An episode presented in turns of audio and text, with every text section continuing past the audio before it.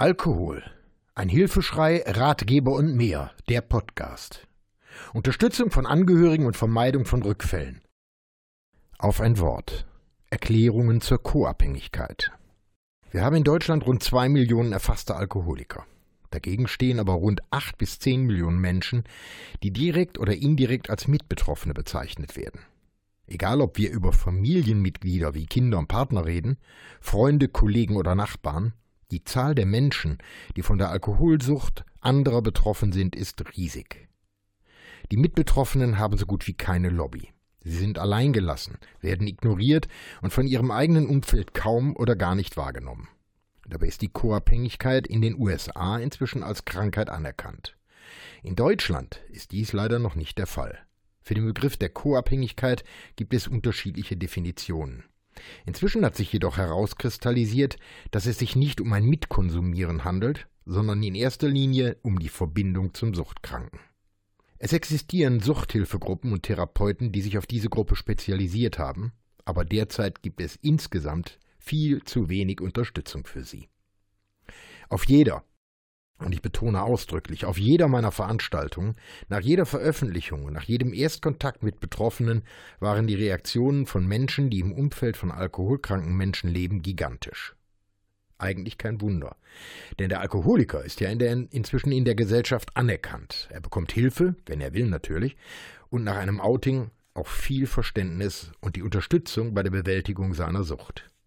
Anders dagegen wird der Mitbetroffene behandelt.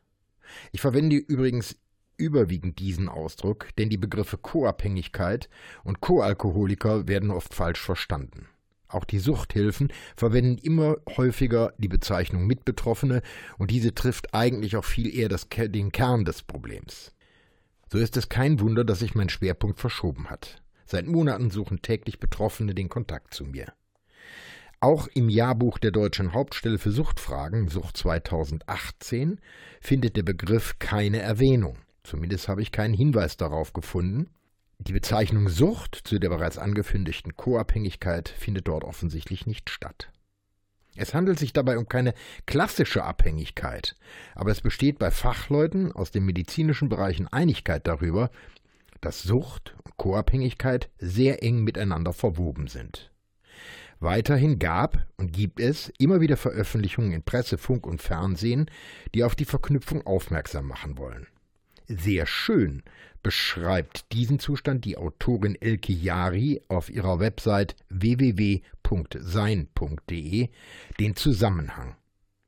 Ursprünglich wurde der Begriff Co-Abhängigkeit für Partner von süchtigen Menschen verwendet, die nicht selbst süchtig, jedoch auf zerstörerische Weise in die Beziehung zum Partner verstrickt sind, beziehungsweise deren Sucht unterstützen. Vieles deutet bei Co-Abhängigkeit auch auf Sex, Romanzen und Beziehungssucht hin. Süchtigen wie Co-Abhängigen jedenfalls sind eine Reihe von Verhaltensweisen gemeinsam. Die wirkliche Nähe zu sich selbst und zu anderen und somit erfüllende Beziehungen unmöglich zu machen. Diesen und weitere Podcasts gibt's auch rund um die Uhr in der Mediathek von NRVision. Wir hören und sehen uns auf www.nrvision.de.